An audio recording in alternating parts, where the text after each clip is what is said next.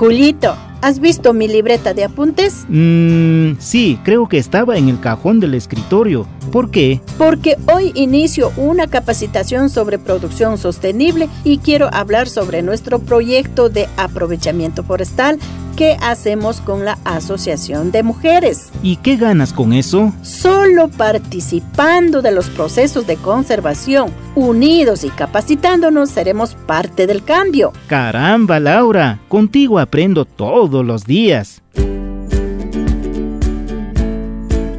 Los derechos ambientales y sociales no son negociables. Bienvenidos y bienvenidas a su programa, Salvaguardando el Futuro. Hoy presentamos más participación, mejor conservación de nuestros bosques. Bienvenidos y bienvenidas nuevamente amigos y amigas a este su programa Salvaguardando el Futuro. Siempre es un gusto compartir con ustedes todo lo relacionado con las salvaguardas ambientales y sociales de Red Más. ¿Recuerdan que en los primeros programas les aclaramos que era Red Más? ¿No lo recuerdan? Tranquilos, que lo vamos a repetir muy brevemente. REDMAS significa reducción de emisiones por deforestación y degradación de los bosques, un mecanismo promovido por la Convención Marco de las Naciones Unidas sobre el Cambio Climático, con la finalidad de que los gobiernos a nivel mundial trabajen para la conservación de bosques y colaboren en la reducción de las emisiones de los gases invernaderos causantes del calentamiento global, siempre en cumplimiento de las salvaguardas ambientales y sociales. Así amigos y amigas, en este capítulo abordaremos la cuarta salvaguarda de, que habla sobre la participación plena y efectiva.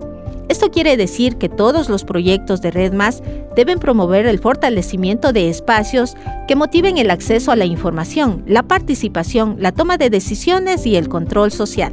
Además, se deben promover espacios de capacitación a actores clave sobre diversas temáticas como por ejemplo el cambio climático, el manejo forestal sostenible y planificación territorial o producción sostenible. Así las personas involucradas tendrán conocimientos similares y podrán participar en igualdad de condiciones con otros actores, como autoridades locales y nacionales. Esto es muy importante para establecer mesas de diálogo relacionadas con políticas públicas donde se toman decisiones importantes. El principal espacio de debate a nivel nacional es la Mesa de Trabajo Red Más, Bosques para el Buen Vivir y también se promueven otros espacios locales como lo detalla Rodrigo Torres, técnico especialista en salvaguardas ambientales y sociales de Pro Amazonía. El Comité Interinstitucional de Palma Sostenible, hay un Consejo Consultivo de Ganadería en Morona, Santiago, se está trabajando en consolidar un grupo de trabajo en temas de restauración entre Napo y Pastaza, hay una mesa temática de producción de bioemprendimientos en la zona sur, hay algunos espacios que se están trabajando y la idea es que en algún punto confluyan o puedan vincularse para generar insumos de política pública.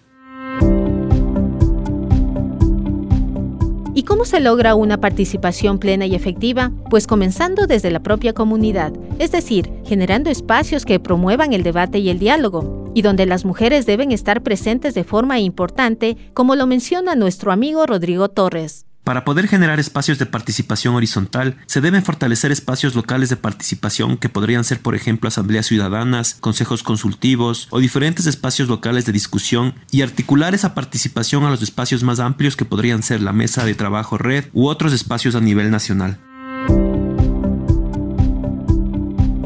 Finalmente, queridos amigos y amigas, esta salvaguarda también garantiza que exista un adecuado mecanismo de quejas y o denuncias que podrían resultar de la implementación de los programas Red Más, garantizando así la transparencia, como lo pudimos conocer en capítulos anteriores.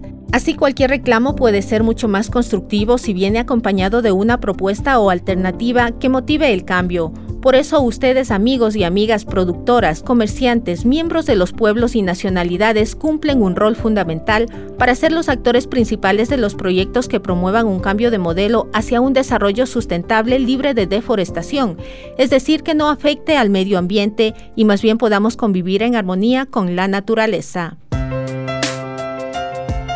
No me queda más que agradecerles por escuchar estas breves reflexiones e invitándolos a ser parte del cambio en sus pueblos y nacionalidades. Cuídense mucho. Hasta pronto. Así finalizamos su programa Salvaguardando el Futuro, una producción de Pro Amazonía, programa de los Ministerios de Ambiente y Agua y Agricultura y Ganadería del Ecuador.